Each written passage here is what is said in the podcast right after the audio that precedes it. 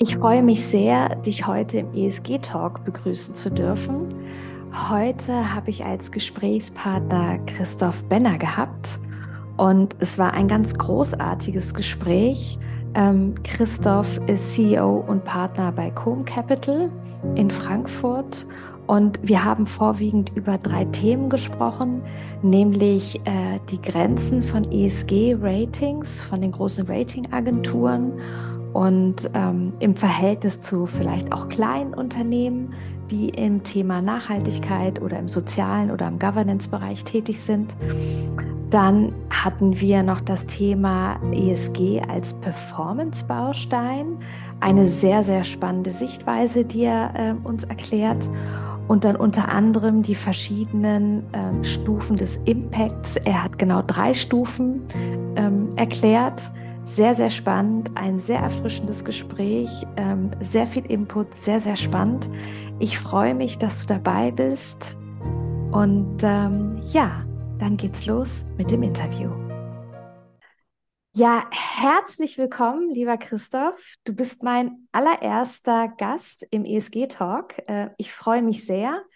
Christoph Benner ist heute bei mir. Er ist Partner von Cope Capital. Und Com Capital ist ein ähm, Investmenthaus in Frankfurt, ähm, spezialisiert auf Fundamentalanalyse und integrierte ESG-Kriterien, die dann in den Investmentprozess einfließen für ihr Fondsmanagement. Aber ich würde dich bitten, äh, Christoph, stell dich doch einfach mal ganz kurz selber vor. Ja, Stella, vielen Dank. Herzlichen Dank für die Möglichkeit, äh, dass wir hier heute einen ESG-Talk stattfinden lassen und dass ich auch noch äh, der Erste bin. Das ist ja, ja. besonders schön. Ähm, bin ich fühle mich sehr geehrt und ähm, freue mich drauf, dass wir uns ein bisschen austauschen können über das Thema. Ähm, zur Vorstellung, du hast schon ein paar Punkte gesagt. Mein Name ist Christoph Benner. Ich bin äh, Gründungspartner der Gesellschaft Cum Capital hier in Frankfurt, mitten im, im Herzen von Europa, wie man bei der Eintracht so sagt. Und ähm, mache ähm, ja das, das äh, Thema rund um Geschäftsmodell und Management, wie ich es immer gerne nenne, die Begleitung, die Analyse, die Anlage dort, ähm, mein gesamtes berufliches Leben. Also ich habe das große Glück gehabt, dass ich äh, Hobby und Beruf quasi vereinen konnte und du hast es schon äh, skizziert, was, was mich bewegt, ist die fundamentale Analyse. Mhm. Und dabei integrieren wir das ganze Thema ESG. Und ich glaube, das können wir so in unserem Gespräch auch ein bisschen erläutern. Das ist für uns nicht eine neue oder eine getrennte Disziplin, sondern äh, letztendlich äh, eine, was, was man auch unter den, den Punkten E, S und G und insbesondere der Punkt G ähm, eigentlich als Qualitätsmerkmal von Unternehmen ähm, schon immer vorhandene Thematik gewesen ist, die man analysiert hat. Aber da mhm. können wir gerne ein bisschen, bisschen drauf eingehen. Vielleicht nochmal zu meiner Vita, äh, dass man sich ein bisschen besser vorstellen kann, wo ich äh, konkret herkomme. Ähm, ich habe äh, bei der Deutschen Bank ähm, historisch über zwölf Jahre gearbeitet und jetzt 20 Jahre in der Selbstständigkeit.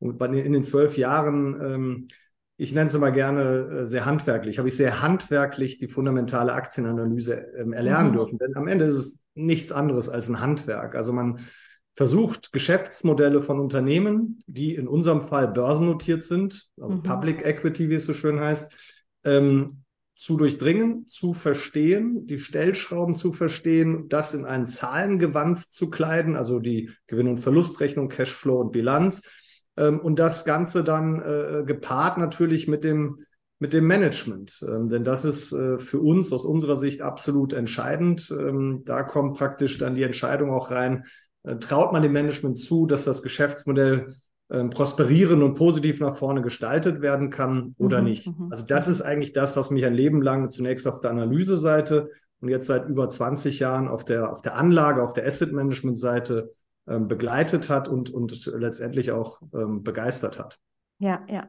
Ich möchte noch mal ganz, ganz kurz sagen, ESG steht für Environmental, Social and Governance, also Umwelt, Soziales und Unternehmensführung.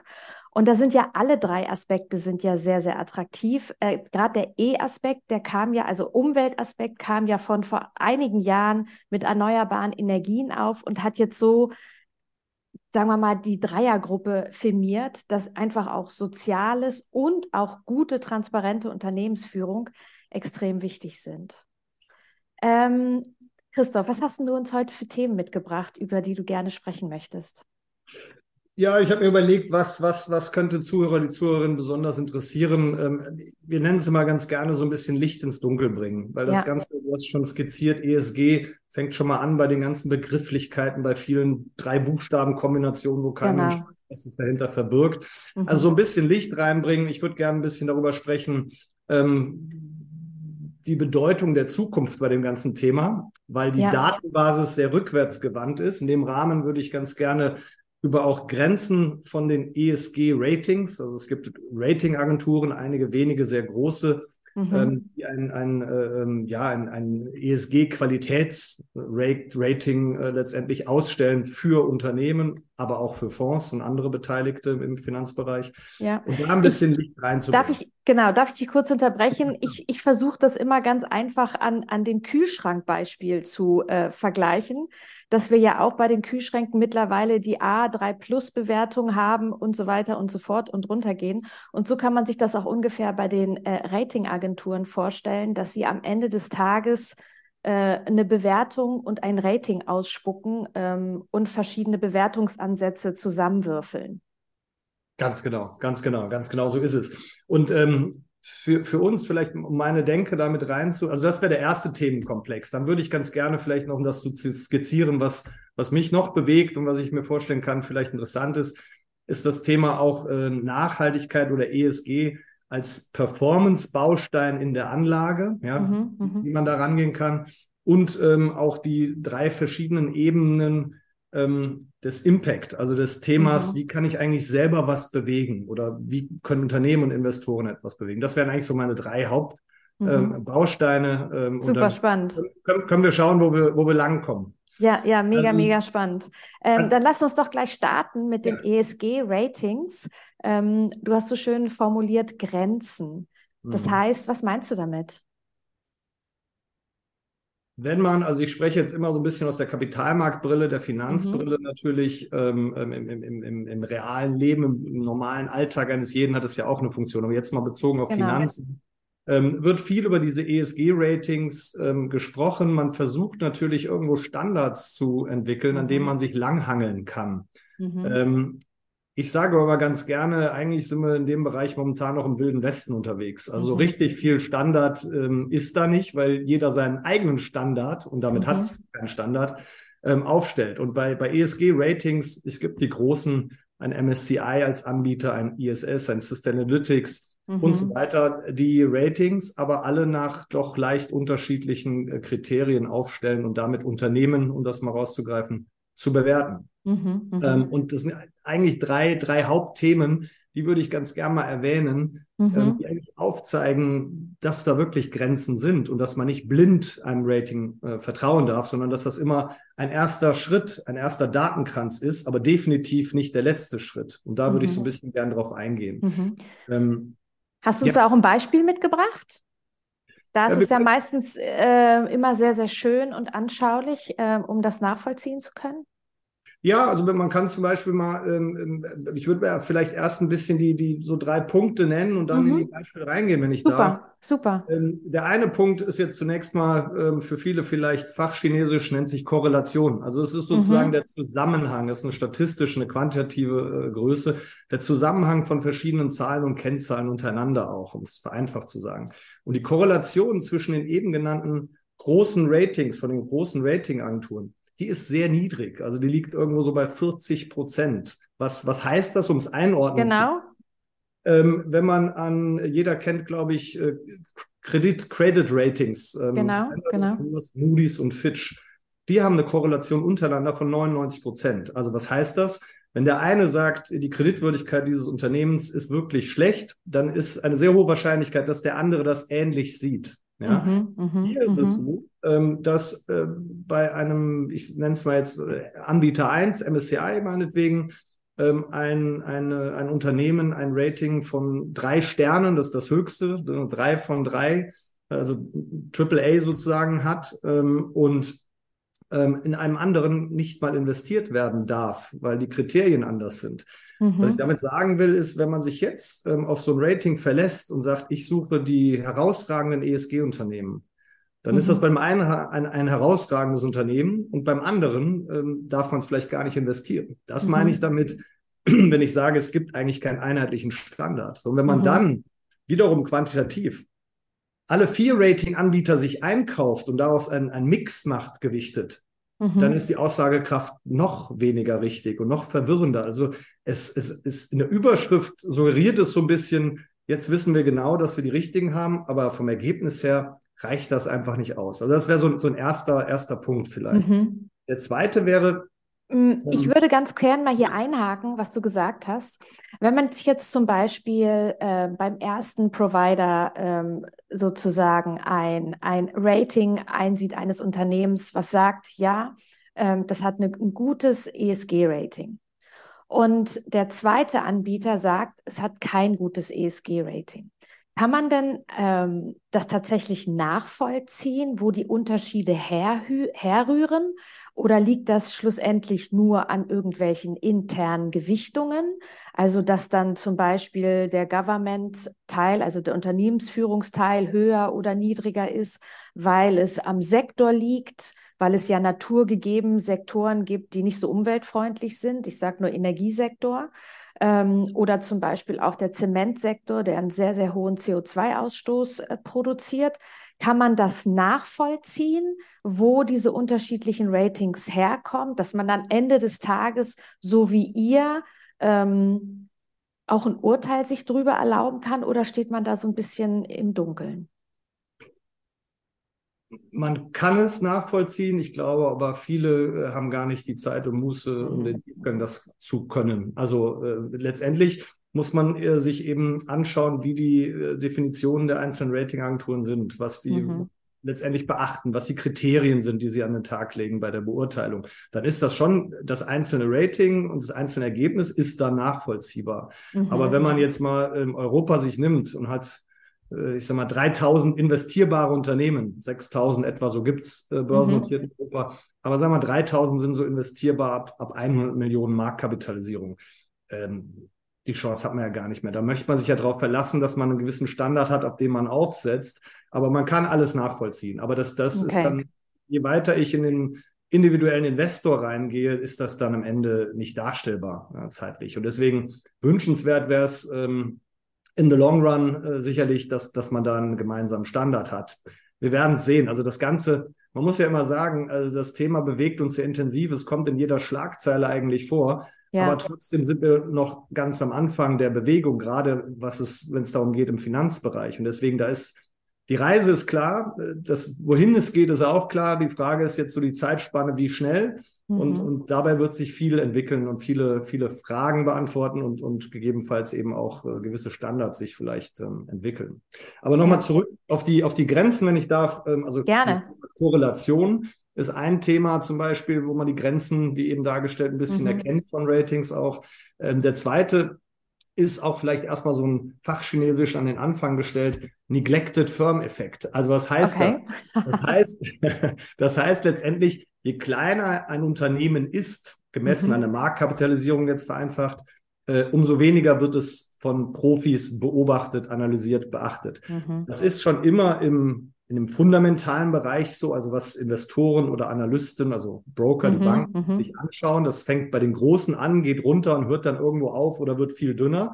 Und das ist im Nachhaltigkeitsbereich bei den Ratingagenturen nicht anders. Das heißt, mhm. wenn ich den ähm, einen Small Cap Index nehme in Europa, ja, da sind so um die 50 Prozent äh, ganz schnell der Unternehmen, die nicht bewertet sind, also die kein Rating haben, je nach Ratingagentur.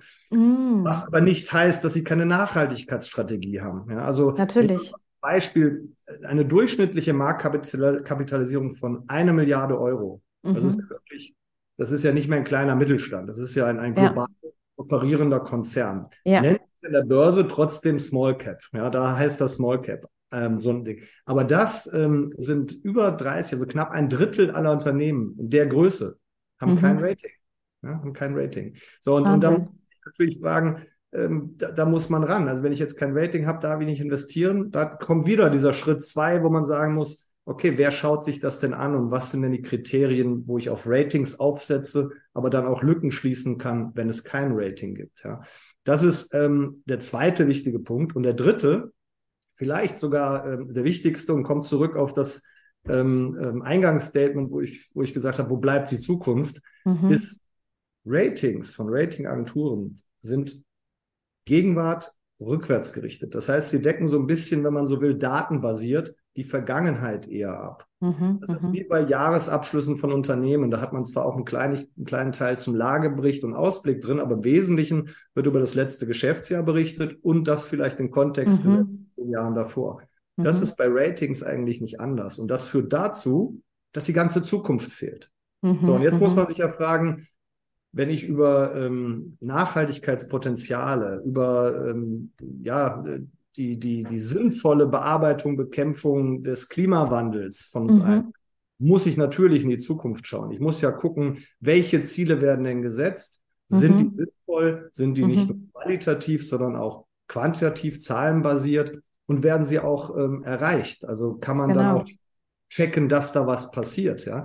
Und das kann ich nur, wenn ich nach vorne schaue. Nach vorne schauen muss ich mit den Leuten, die verantwortlich sind, und das ist das Management wieder. Ja? Mhm, Deswegen mhm. führen wir bei uns hier in der, in der Gruppe ähm, circa 600 Managementgespräche seit jedes Jahr und das seit vielen, vielen Jahren.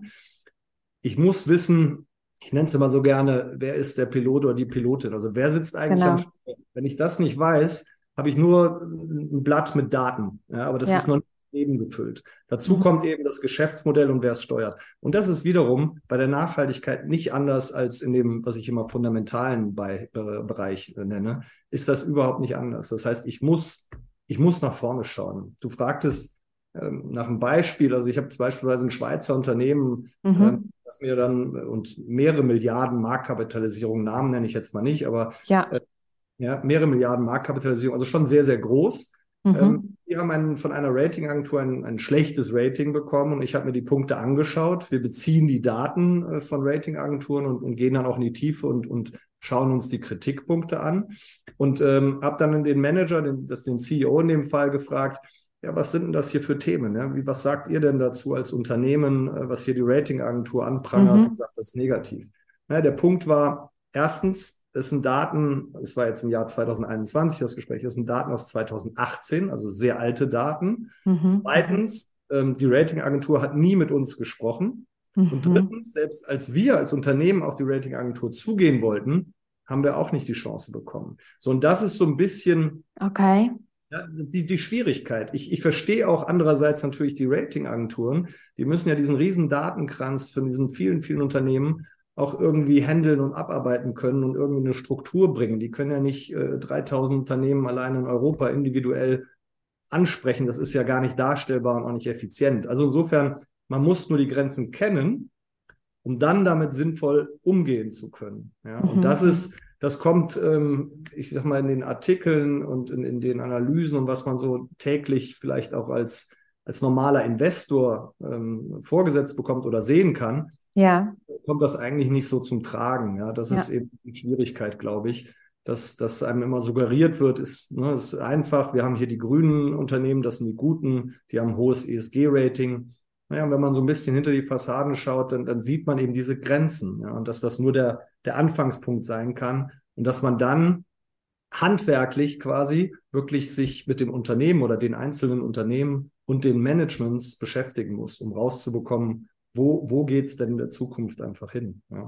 Ja, super, super spannend, was du gerade sagst. Also, wenn ich nochmal zusammenfassen darf, das heißt, wir haben auf der einen Seite diese große Lücke der nicht abgedeckten Unternehmen, ja, die trotzdem im ESG-Bereich täglich aktiv sein können, aber gar nicht von den großen Ratingagenturen abgedeckt werden können weil es ja auch eine personelle Frage ist, wie viele Mitarbeiter kann ich anstellen, um immer weiter ins Detail zu gehen. Dann haben wir des Weiteren diese Zukunftsgeschichte. Das im Prinzip, das kennen wir ja, ich war ja auch viele Jahre lang Aktienanalystin. Das heißt, dass wir die Potenziale aufgrund der Vergangenheit und mit den Gesprächen der Geschäftsführung und mit dem Markt das heißt, wo stehen Sie selber im Markt, in dem Sie agieren, versuchen zusammenzufassen, welche Potenziale haben Sie.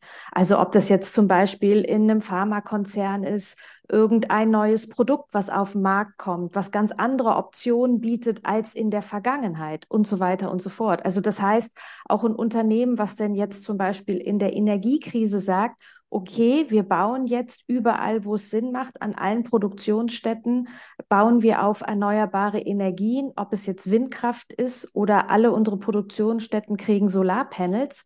Das ist ja in der Vergangenheit gar nicht abgebildet, ja, sondern das geht ja in die Zukunft. Also auch da haben wir eine große, große Lücke.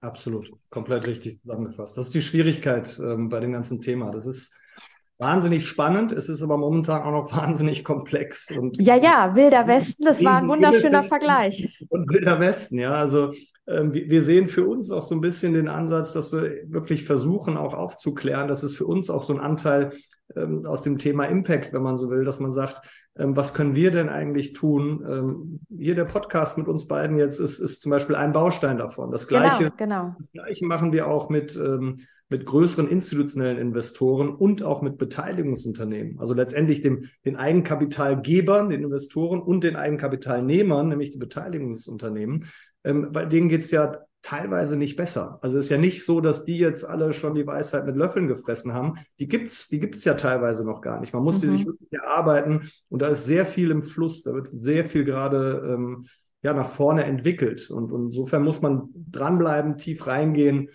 ja, und, und eben aus- und weiterbilden und wir nennen das äh, genau. äh, Coaching hier, ja, und letztendlich ja. Consulting dann teilweise. Ja, genau, ja, genau, genau. Das genau, hat mit unserem also, Produkt gar nichts zu tun, ehrlich gesagt. Das kommt dann ganz am Ende erst, dass wir natürlich irgendwo auch ein, natürlich Produkte, also Fonds haben, äh, die in dem Bereich operieren und mit unserem Verständnis und Ansatz operieren. Aber das, das ist wirklich ähm, eher so das Thema ja, wo, wo können wir eigentlich einen, einen, Impact, wo können wir was beeinflussen positiv und, und dazu beitragen? Ja, das, das ist ja auch die genau. Verantwortung eines, eines jeden Einzelnen, äh, dass man nicht nur nimmt, sondern auch gibt und sagt, was kann ich denn machen in meiner Funktion als Mensch oder als, als Partner dieses Unternehmens jetzt? Ja, ja. Ja, nee, es ist mega, mega spannend. Und das ist ja auch die Grundidee des ESG-Talks, einfach Transparenz reinzubringen und irgendwie alle zusammenzubringen. Also das heißt, die Unternehmen mit den Investoren, mit den Anlegern, alle zusammenzubringen, Transparenz zu schaffen und auch das ganze Thema ESG, ähm, ja, die, die Wichtigkeit eine Bühne zu geben, ja, und auch wo wir hin müssen und was wir alles noch machen dürfen, damit es täglich besser wird.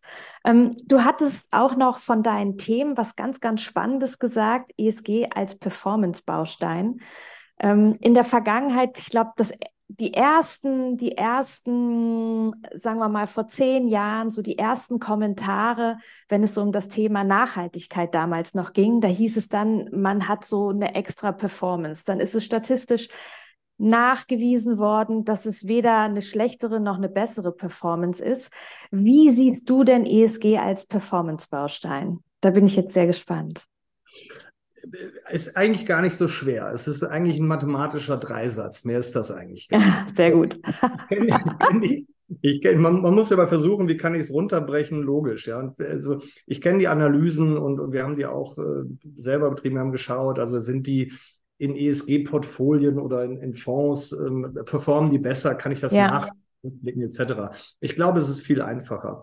Man, man muss sich ich versuche es mal möglichst einfach darzustellen. Also ich habe ein Unternehmen. Das Unternehmen hat eine, eine Gewinn- und Verlustrechnung. Mhm. Ja, also da fängt es oben an mit dem Umsatz. Ja, das ist nichts anderes als eine Menge mal Preis. Und dann geht es mhm. weiter in die Aufwandsstrukturen und unten kommt ein Gewinn raus. So. Mhm. Wenn wir jetzt den Umsatz nehmen und gehen mal in unser eigenes persönliches Verhalten und wir haben die beiden Komponenten Menge oder Volumen mal Preis. Mhm dann würde ich mal hm, voranstellen, dass bei den meisten, die ich kenne, zumindest es so ist, dass man eine, eine viel, viel höhere Bereitschaft hat, ähm, in gute, nachhaltige Produkte zu investieren, wo man weiß, wo kommen sie denn her? Lieferkettensicherheit. Mhm. Ähm, wie, wie sind sie entstanden? Irgendwo Themen wie Kinderarbeit und sonstiges, alles, was man ausschließen kann und möchte, um zu sagen, ich, ich, ich zahle gerne, und dann sind wir sozusagen bei dem Thema Menge und Preis, mhm. ich zahle auch gerne vielleicht ähm, 5% mehr oder mhm. 2, 3 Euro mehr, wie auch immer man es nennen möchte.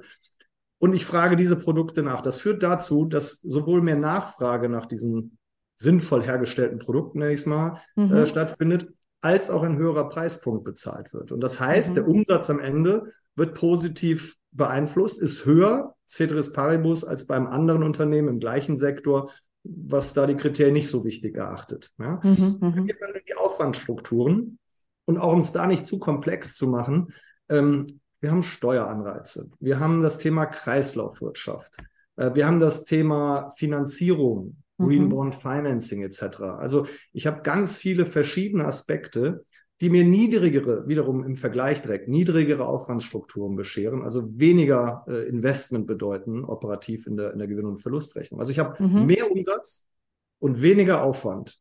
Heißt mhm. am Ende, ich habe einen höheren Gewinn. Mhm. Ja? Das, mhm. ist der eine, das ist der eine. Und jetzt haben wir ein Produkt mit zwei Faktoren. Faktor 1 ist der Gewinn.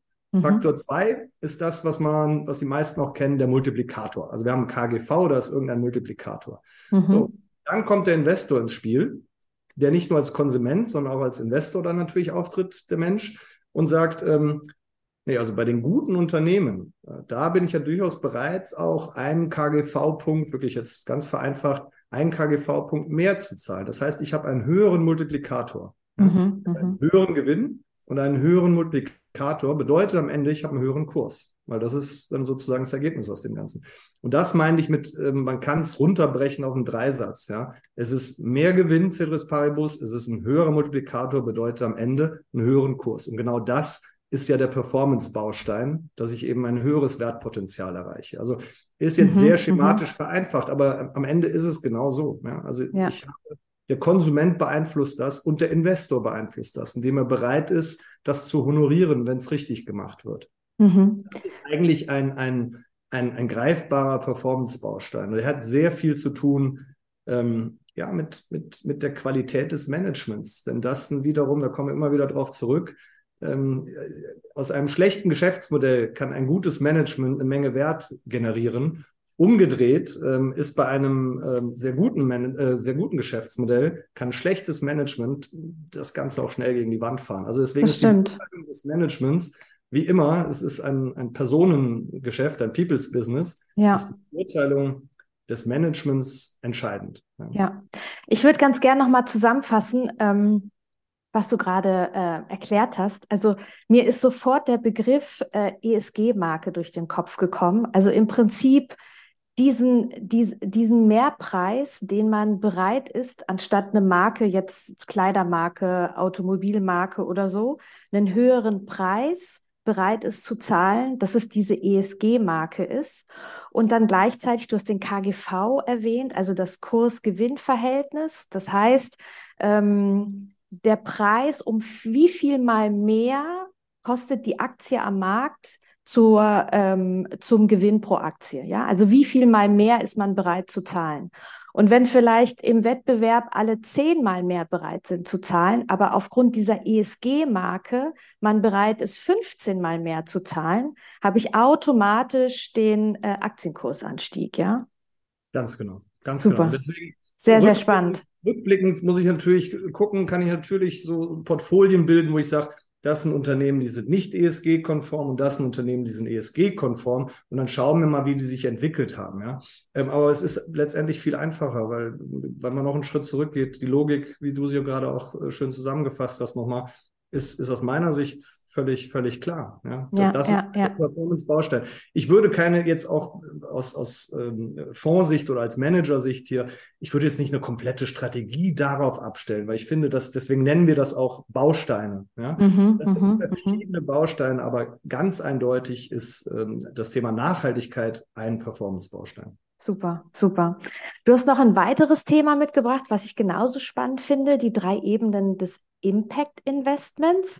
Also vielleicht würdest du ähm, uns noch ganz kurz erklären, was für dich Impact Investment oder ihr in der Coben Capital, was für euch Impact Investment ist und ähm, uns kurz die Ebenen darstellen.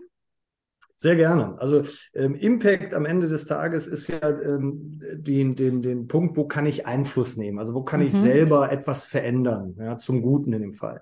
Ähm, und es wird ja auch ähm, immer mehr unterschieden, auch ähm, wenn man, wenn man jetzt ins Fachchinesisch wieder geht, in Impact-Fonds und ähnliches. Genau. Und ich glaube auch da, ich bin nicht so derjenige, der jetzt mit wahnsinnigen Überschriften immer rumlaufen möchte und da seine Stempel erfüllen möchte, sondern ich finde, man muss es leben. So, und Impact für uns, deswegen auf drei Ebenen, ist, ist eigentlich recht einfach. Nämlich es ist die Ebene, in der Beteiligung, also sprich in dem Eigenkapitalnehmer, die wir uns anschauen, die wir analysieren und sagen, welche davon möchten wir in den Fonds aufnehmen. Mhm, mhm, dann ist es die Ebene als Investor, also mhm. wie kann ich meine Rechte, wenn ich denn dann investiert bin, mhm. ausüben? Was kann ich da machen? Ja? Mhm. Die dritte Ebene ist, die ich eben schon mal skizziert hatte, bin ich Christoph Benner als Person, mhm. genauso wie hier als Manager im Unternehmen. Ja? Wenn man das mal ähm, auf die drei Ebenen eingeht, kurz. Mhm. Im Geschäftsmodell haben wir eben eigentlich das beste Beispiel schon so ein bisschen gemacht, also auf der Beteiligungsebene. Wir sind durch die Gewinn- und Verlustrechnung gegangen. Mhm. Man mhm. muss eben verstehen, was macht ein Unternehmen genau? Also was ist der Produktions- oder der Beratungs- oder Dienstleistungsprozess eines Unternehmens? Das Geschäftsmodell. Ja? Mhm. Und muss da eben schauen, wie trägt das dazu bei, Nachhaltigkeit im Geschäftsmodell als Wachstumsmotor zu haben? Also ähm, sagen wir mal, wir sind uns, glaube ich, alle einig, dass die Energietransformation stattfinden muss. Mhm. Ja, also wir mhm. müssen in den Bereich erneuerbare Energien rein. Wir wissen, dass das eine lange Zeitspanne ist. Mhm. Wir wissen auch, es geht nur über das Thema ähm, Wind und da eher ähm, auf See, also Offshore, wie das so schön heißt. Und du sprichst gerade von Deutschland, oder? Ja, ich spreche von oder Deutschland. Von, oder von Europa, das ist, das weltweit. Ist, mhm. also auch, das ist auch in den USA. Europa ist in dem Fall, muss man sagen, in vielen Bereichen führend. Ne? Das mhm. ist in mhm. allen Bereichen so, hier ist es so. Aber die USA kommen mit, mit sieben Meilenstiefeln hinterher und machen da auch sehr viel beispielsweise. Ist natürlich politisch bedingt in jeder Region ein bisschen anders. Aber generell, wenn wir die Energietransformation, wenn wir ähm, das Klimaziel erreichen möchten, kommen wir an erneuerbaren Energien nicht vorbei. So, genau. Und das ist hauptsächlich zwei wichtige Bestandteile auf jeden Fall, ist Wind und Sonne, also Wind mhm. und Solar. Und bei Wind ist es, um das mal als Beispiel zu bringen, ist es ähm, Offshore-Wind, also das auf See im Gegensatz zu dem auf Land. Mhm. Und auf See, wenn man da mal durchgeht, da gibt es ein paar ähm, Windturbinenanbieter, Windenergieanlagenanbieter, die man auch kennt, eine, eine Vestas, eine Siemens Gamesa, eine Nordex, das sind so mhm. Namen, die man vielleicht schon mal gehört hat. Aber darunter gibt es eine komplette Wertschöpfungskette. Ich muss mhm. mich ja mhm. fragen, was ist eigentlich nötig, damit ich so eine Windenergieanlage auf See hinstellen kann? Genau. Das fängt schon mal unten, ganz unten im wahrsten Sinne des Wortes an, nämlich mit dem Fundament. Genau. Es ist alles andere als trivial, ähm, ein Fundament für einen über weit über 100 Meter hohen Windenergieanlagenturm mit rotierenden Rotorblättern dort äh, aufzustellen. Der muss den ganzen Wellenbewegungen standhalten, der muss den Windbewegungen standhalten und so weiter. Also es ist mhm. nicht trivial. Gibt es letztendlich aus unserer Sicht zwei Anbieter. Das jetzt, äh, geht aber hier zu weit, aber das ist ganz ja. spannend, Duopol. Äh, dann muss man sagen, wer ist denn der Unterwasserklempner? Also sprich, wer stellt denn den Turm dann in das Fundament nachher auf? Dann steht der Turm. Da muss ich mich fragen, wer macht hier Service und Maintenance? Also wer wartet das Ganze? Ist auf hoher See, kann man sich schnell vorstellen, auch nicht trivial. Gibt es spezielle Schiffe, spezielle Mannschaften, spezielle Unternehmen, die das darstellen. So, mhm. und dann muss, muss äh, der, der Strom noch äh, hier, Stella, zu uns beiden und den anderen Zuhörern und Zuhörerinnen in die Steckdose. Genau. Also, und nicht, und nicht mit Strom an, Strom aus, Strom an, Strom aus, Strom an, Strom aus, abhängig vom Wind. Genau. genau. Dafür brauchen wir dann Energietrassen. Ja, da gibt es auch wieder Unternehmen, die so, so ein sogenanntes horizontale Bohrungen, Horizontal Drilling etc. machen. So, was ich sagen möchte ist, da ist ein ganzes Bündel an verschiedenen Unternehmen und damit auch verschiedenen Geschäftsmodellen dahinter, wenn wir über erneuerbare Energie und unsere Energietransformation sprechen. Das ist Impact sozusagen auf der Geschäftsmodellebene, wo wir sagen, mhm, da mhm. versuchen wir auch bis in die kleineren Unternehmen das zu analysieren und rauszufinden, wen gibt es denn da einen Anbieter, als Anbieter? Mhm. Wer ist da Manager? Wer steuert was und ist da vielleicht äh, interessant auch äh, für ein Investment? Also das ist die Beteiligungsebene. Super zweite, spannend, ja. Die zweite Ebene, die ich angesprochen habe, ist die als Investor. Also ich bin jetzt investiert mit dem Fonds für unsere Investoren und habe natürlich dann Investorenrechte, die ich ausüben muss. Ja, das mhm. sind Aktionärsrechte, das ist überhaupt Versammlungen, das mhm. sind aber auch Gespräche mit den Unternehmen, äh, wo wir mit denen natürlich diskutieren, steuern, fragen, warum macht ihr das so und nicht anders, warum macht mhm. der Wettbewerb das so, äh, kommt ihr den Klimazielen eigentlich nach oder müsst ihr da nichts ändern? Das okay. ist Das ist das, was man dann Analyse eigentlich nennt und eben Impact als Investor. Ähm, dazu kommt auch, was ich eben angesprochen hatte, ähm, das ganze Thema als Investor, dieses Coaching, Consulting auch, ja, wo man auch mhm. ähm, beispielsweise sagt, ähm, ja, wir, wir erklären euch mal, was eigentlich jetzt sich alles verändert, was auf den Investor zukommt, was auf ein Beteiligungsunternehmen zukommt in puncto Nachhaltigkeit. Ja. Und das geht dann auch schon in die dritte Ebene über. Und das ist äh, die eigene ähm, äh, individuelle Ebene, wenn man so möchte. Was mhm. macht man als Einzelperson? Ja, das ist ich meine, ich bin jetzt, äh, ähm, man sieht es an den Haaren, so leicht ein Silberrücken, also schon ein paar, paar Tage im Geschäft, ja. Und ähm, mein Leben ist, ist natürlich jetzt schon äh, 50 Jahre äh, hinter mir, also vieles davon. Und, und das werde ich nicht mit einem Schlag ändern. Für mich, ich sage immer, das Leben ist, ist nicht 0-1. Also ich, ich schalte jetzt nicht von 0 auf 1. Aber es spricht nichts dagegen, jeden Tag einen Schritt zu machen und jeden immer einen Schritt zu machen, auch unternehmerisch, wenn man überzeugt ist, dass das ein richtiger Schritt ist, machen. Nicht reden, nicht diskutieren, machen. Ja. Und so, so sehen wir es ein bisschen hier. Ein, also vielleicht das Markanteste, wenn ich da über unsere Firma sprechen darf. Wir spenden 10 Prozent der Umsätze unserer Produkte in nachhaltige Themen, also soziale Super. Themen, wir haben schon mit der Zoologischen Gesellschaft ähm, äh, in Frankfurt investiert und Projekte gemacht. Wir haben gerade vor zwei Wochen, ähm, das kann man, wenn man uns da bei LinkedIn oder auf der Website von uns folgt, auch sehen. Wir haben äh, mit Hessenforst ein gemeinsames Projekt gemacht, wo wir Bäume gespendet haben, die aber auch selber haben.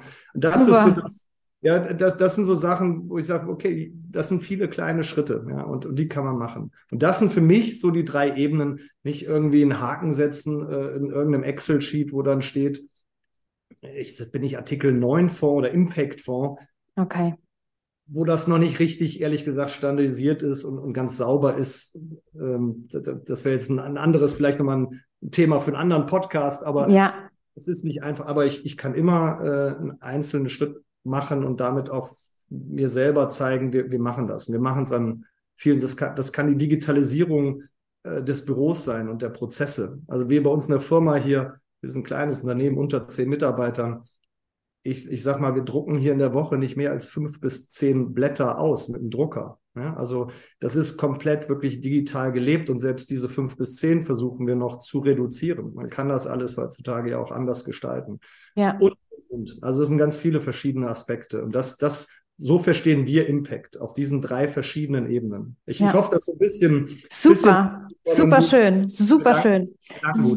Super, super schön, vor allem, weil ich finde auch sehr, sehr schön herausgekommen ist, dass es auf der einen Seite wir einen politischen Rahmen haben und auf der anderen Seite ähm, Menschen wie ihr, die einfach machen und die in die Richtung gehen und machen. Und mit Sicherheit braucht es auch einen politischen Rahmen, um auch den letzten noch nach vorne zu treiben. Ähm, aber ich finde natürlich die, die Machen-Variante aufgrund der Überzeugung und der Motivation wesentlich schöner, wesentlich effektiver, als wenn ich getrieben werde, weil dann, dann mache ich etwas nicht mit Herzblut und im Zweifel mache ich es auch gar nicht richtig, ja. Ähm, am, Ende, am Ende, wenn ich da noch äh, die eine Anmerkung machen darf, am Ende wird natürlich sehr stark versucht, die Kapitalströme in unserem Segment hier auch zu lenken. Klar. Aber am Ende lösen Kapitalströme natürlich auch einen gewissen Druck aus und dann erfolgt auch eine, eine, eine Aktion oder auch eine Reaktion, eine Anpassung. Genau. Darauf die Schwierigkeit ist, so Themen auch wie, wie Taxonomie oder sowas, ganz wilder Begriff, auch viel zu viel jetzt für, für diesen Podcast, aber ähm, da ist viel noch im Unklaren, da ist viel in der Entwicklung, da ist viel auf dem richtigen Weg, mhm, aber man muss mhm. immer aufpassen, dass man es äh, nicht in die falsche Entwicklung zu weit entwickelt und, und dass man das im, im Griff hat. Und zwischendurch, und das verunsichert ja auch den Investor, kommen dann so Themen wie Greenwashing oder sonstiges, wo man merkt, äh, es wird teilweise eben auch ja ein bisschen viel an der Fassade gestrichen und ein bisschen wenig äh, am, am Inhalt vielleicht dann gearbeitet und das, der Marketing- und Vertriebsaspekt ist zu weit nach außen gedreht. Genau. Ähm, das, das sind Sachen, die, glaube ich, in, in so einer Entwicklung äh, für so ein Thema immer vorkommen. Das ist jetzt nicht ESG-spezifisch, aber die, die Kunst besteht, glaube ich, ähm, sich da ein ehrliches Bild zu machen und durchzuschauen und so, zu gucken, was wird wirklich gemacht. Genau, genau. Belassen und worauf nicht. Genau. Und ich glaube, ähm, ähm, was, was uns am, am ESG-Talk auch wichtig ist, ist das Bewusstmachen, dass wir mit äh, unseren Investment, also jeder Einzelne, ob er mit 50 Euro im Monat startet oder mit 5 Millionen im Monat startet, einen Einfluss nehmen kann, in welche Richtung äh, die Geldströme und in welche Unternehmen und in welche Themen sie investiert werden. Und ähm, ja, also ich finde, vielen Dank. Das war ein super, super Schlusswort. Dann auch von dir noch. Ich würde gern noch drei ähm, Abschlussfragen dir stellen. Bei dem ganzen Thema ESG, gibt es da ein Buch, wo du sagen würdest, ähm, das, lässt sich, das lässt sich gut empfehlen, das ähm, hat vielleicht auch einen Einfluss auf dich ähm, äh, gemacht, auch die Denke, weil du hast ja angedeutet, auch du hast ja eine Entwicklung hinter dir. Gibt es da etwas, was du empfehlen kannst? Also es ist äh, zum Thema, wenn sowas wie, wie ESG immer größer wird, gibt es natürlich sehr viel Literatur. Ich würde aber ähm, eins vielleicht äh, nennen wollen und das auch äh, ganz bewusst für, für die Zuhörer und Zuhörerinnen, weil es auch spannend zu lesen ist. Ich glaube, das mhm. ist wichtig. Es gibt ja trockene ja, ja. sowas, das will man ja nicht gerade schon gar nicht abends im Bett vorm Einschlafen, da schläft man ja sofort ein nach der ersten Seite.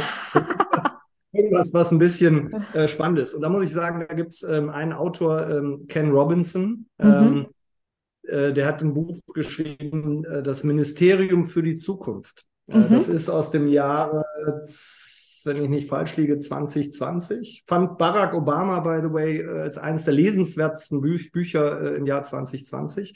Und was, was ist grob gesagt eigentlich, worum geht es da, ohne, jetzt da zu viel vorwegzunehmen? Und ich muss, ich, ich bin mittendrin, deswegen ist es mir auch sehr präsent. Ich habe es okay. auch noch nicht ganz durch.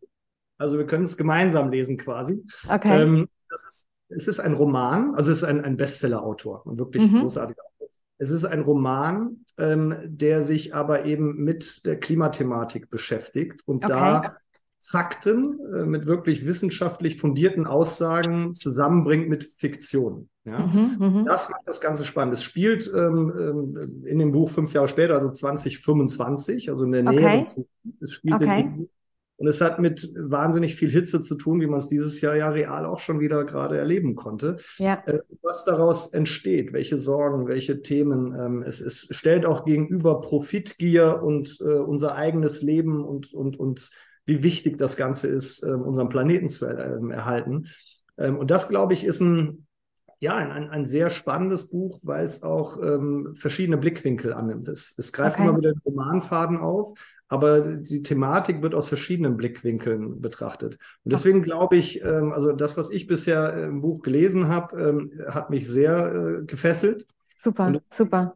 Sehr gerne und glaube, dass das vielen Spaß macht und vielleicht ein Gedankengang ist für den Weihnachtsbaum. Super. Also den Link gibt es auf alle Fälle ähm, ähm, im, im Podcast. Hast du denn ähm, eine Vorstellung, wo siehst du so das Thema oder den Markt ESG-Investments in zehn Jahren?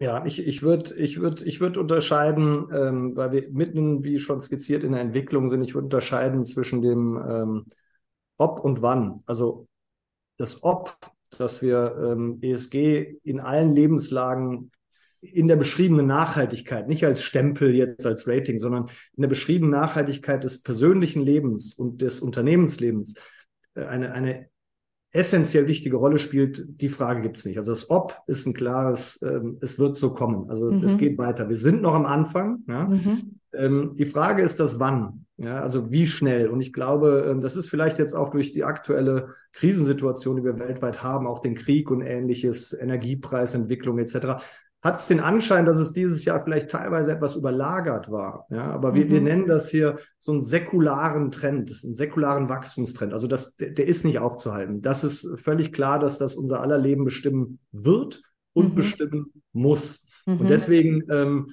ja, sehe ich einfach, ähm, dass es schnell geht, dass es sich weiterentwickelt. Vielleicht mal beispielhaft an den Assets weltweit ähm, sind die Assets noch auf einem sehr niedrigen, also Assets, mhm. Anlagegelder, die in, in, in ESG und Nicht-ESG-Produkte fließen, sind die ESG-Produkte noch auf einem relativ niedrigen äh, mhm. Level. Also wir reden über mal über einen Daumen 10 Prozent der Gesamtanlagen, die ESG-konform investiert werden. Das heißt, mhm. 90 Prozent ist noch der Raum. Und ähm, ja. ich ich stelle mir nicht die Frage, dass das nicht 100 werden, sondern die einzige Frage ist, wie schnell und wann, mit welchen Schritten. Und okay. hoffen, je schneller wir da hochlaufen, die Leiter oder den Berg, äh, umso besser ist es auch für das ganze Thema Klima und, und unsere Ziele, die wir da haben. Ja. Und ich würde mir wünschen, ähm, dass es, dass, dass die Entwicklung vielleicht etwas schneller geht auch. Ja, ja, ja.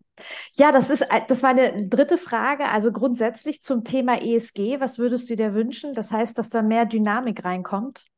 Ja, Dynamik und mehr Ehrlichkeit ist jetzt ein großes Wort dafür. Ich, ich glaube nicht, dass, dass man da Unehrlichkeit äh, vielen unterstellen kann, aber ähm, äh, Wahrhaftigkeit, wie immer man es nennen möchte, also dass, dass man nicht nur über die, die Schlagzeilen, über Marketing, über die Fassade spricht, sondern äh, wirklich in den Prozessen viel ändert. Ich glaube, das ist entscheidend, ja. Wir nennen das äh, bei uns zum Beispiel gerne die Realwelt Nachhaltigkeit, ja, weil man muss, man muss auch mal schauen, man kann natürlich um das Beispiel noch aufzugreifen, nochmal, Beispiele sind immer am plastischsten, aber nochmal dieses Thema mit dem Fundament auf offener See für Windenergie. Ja? Mhm da wird eine ganze Menge Stahl verbaut. Ja, das mhm. geht gar nicht anders, wenn man eben diese, diese verschiedenen äh, Wellen und Windbewegungen hat und die aushalten muss. Ja, der Turm darf ja nun mal nicht da rumschwanken oder umkippen.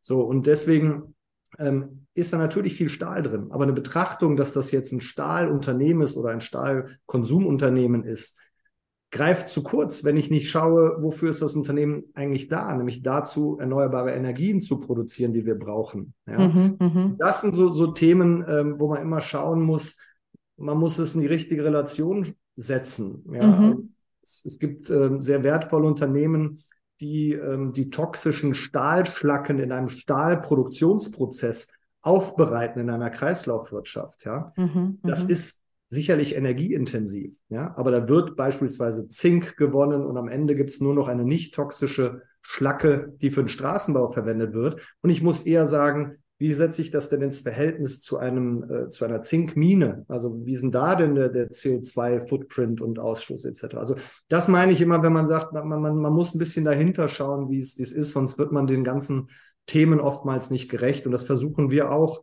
ähm, mit den Unternehmen und mit den Ratingagenturen zusammen auch ein bisschen unseren wieder Impact äh, einzubringen da. Also ja. ich, ich, hoffe, ich hoffe, es wird mehr Selbstverständlichkeit, äh, es wird mit viel Tiefgang ähm, nach vorne ähm, betrachtet und, und geht ein bisschen weg von so ganz schlichten KPI-Themen, also Zahlenthemen, sondern geht in die Prozesse mehr rein. Aber ja, ich ja, glaube, das, das wird passieren. Christoph, herzlichen Dank. Es war so ein tolles Gespräch. Wie kann man euch und wo kann man euch finden? Wie kann man mit euch in Kontakt treten, mit Com Capital und mit dir? Ähm, ja, sehr gerne. Com Capital, ähm, wie der Name, ich habe es hier im Bild auch schon angeworfen, äh, ist einfach www.comcapital.com. Das ist mhm. mal ganz einfach die Website. Das verlinke ich auch. Vielen Dank. Und ansonsten ist, ähm, äh, kann man mir auch über LinkedIn, da bin ich einigermaßen aktiv und versuche eben auch über diese Social Media Seite, versuchen wir als Unternehmen ähm, nicht, nicht zu spammen. Also wir machen gar nicht so viel, aber was wir machen, auch in dem Kontext, wie es hoffentlich rübergekommen ist, mit Hand und Fuß und, und, und, und, und Tiefgang. Ähm, da kann man äh, mir auch folgen oder mit mir in Kontakt treten. Würde ich mich sehr freuen. Wir haben Produkte, Fonds, äh, wo all das, was wir hier besprochen haben und auch noch ein bisschen mehr äh, mit einer Menge Erfahrung, die wir, glaube ich, haben, ähm, einfließt. Und mhm. äh, ansonsten freue ich mich und wünsche dir und euch erstmal mit den weiteren Podcasts viel Glück. Mir hat es vielen lieben Dank. Viel Spaß gemacht. Ja, es war mega, mega schön, ja. Und, und ich freue mich, äh, ja, wenn wir das auch weiter begleiten dürfen. Das ist lieb. Also Christoph, dir einen guten Tag. Bis dann. Bella, vielen Dank. Mach's gut. Tschüss. Tschüss.